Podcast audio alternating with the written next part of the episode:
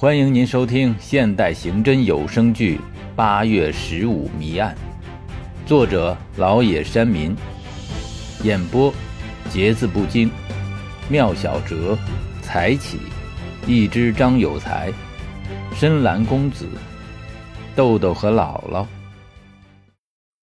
第五集。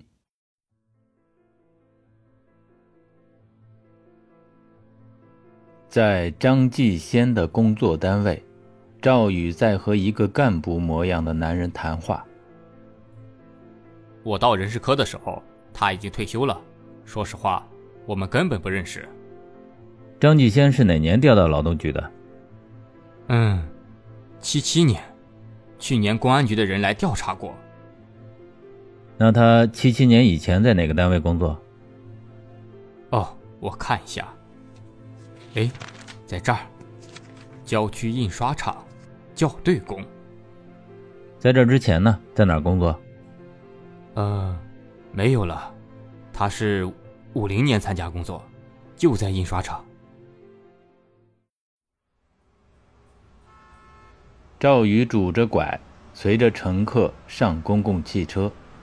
几个地痞青年走过来插队上车，引起了乘客的不满。但无人敢管，赵宇忍不住说：“大家都在排队，你们也自觉点儿一个青年停止挤车，回头说：“哟，赵大队长啊，不好意思啊，我们有点急事儿。”“哎，谁没事啊？队本来排的好好的，都让你们挤乱了。”青年看着赵宇的拐杖，幸灾乐祸的笑：“赵大队。”你这是怎么了？当了这么多年的英雄，咋落这么个下场？弟兄们要是知道你现在成了这样，都得高兴的多喝几杯。赵宇忍着火气不说话。哦，我还知道你退休了，要不敢这么跟你说话？赵大队长，你有今天，你说是不是报应啊？赵宇仍然忍着火气。几个地痞挤上了车，车驶离，赵宇没有上车，他望着驶去的汽车，脸上露出复杂的神情。这时，一辆出租车停靠在站前，车窗里探出黑鱼的脸。哎，赵队！赵宇拉开车门，坐进副驾，出租车随即开走。搞水果批发不行，进多了卖不了，进少了没利润，风险还挺大。我一接手就赔了。正好我叔叔在这家出租公司有股份，就给我弄辆车开。哎，赵队，以后有什么事儿尽管找我，一个电话随叫随到。拿，忘了说了，拿名片免费啊。赵宇看看名片，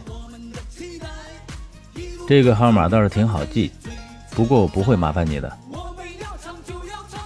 赵队，我在服刑的时候起过一次哄，我跟我们管教说，我想印名片管教说，你印名片有个什么用啊？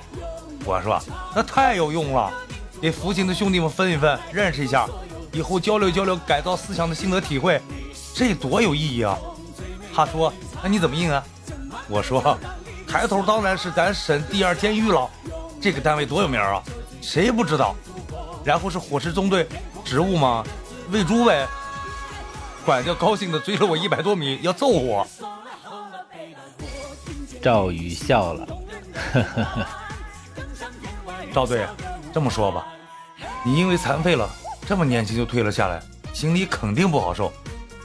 可我想跟你唠叨两句，我在里边这些年吧，真的学了不少东西。你说这权力和钱，它总有个头，风险也不小。其实能踏踏实实过日子，比什么都强。赵宇若有所思的点头。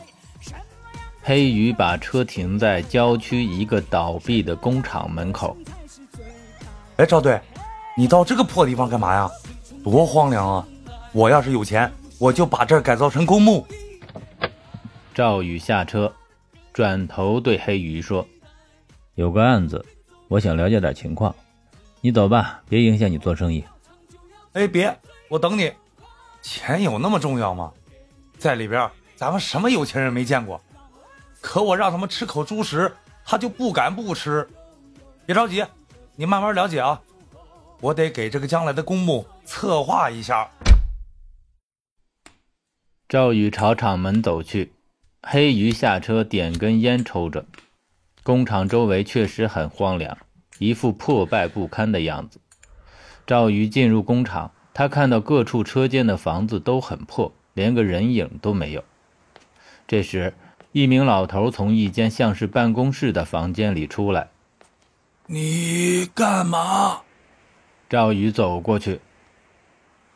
老师傅，我以前是公安局的，来了解点情况。以前是公安局的，那现在呢？赵宇没答话，掏出烟来，给老头递上一根，点着。哦，你看我今年多大了？赵宇打量着老头，六十多。老头嘿的一笑，露出几颗变了色儿的大牙。不用你奉承我，我就是个看门下业的，没啥利用价值。跟你说吧，七十三了，我呀是这个厂子最老的人了。哎，你就这点事儿吧，说完就走吧。我不爱跟生人说话。我得听广播了，老师傅，您再好好想想，这个厂确实没有这个人吗？老头摇头摆手道：“没有，没有。这个厂打地基的时候我就来了，要有这个人，我肯定知道。你说我这么大岁数了，政府为啥还用我？就因为我脑子好，不糊涂。”这个厂子政府早就要卖了，可就是卖不出去，谁要啊？房子房子不行，放屁都不敢使劲儿，怕哪忽然就塌了。设备就更别提了，都老化了。现在印刷厂都用进口设备，可我也纳闷了。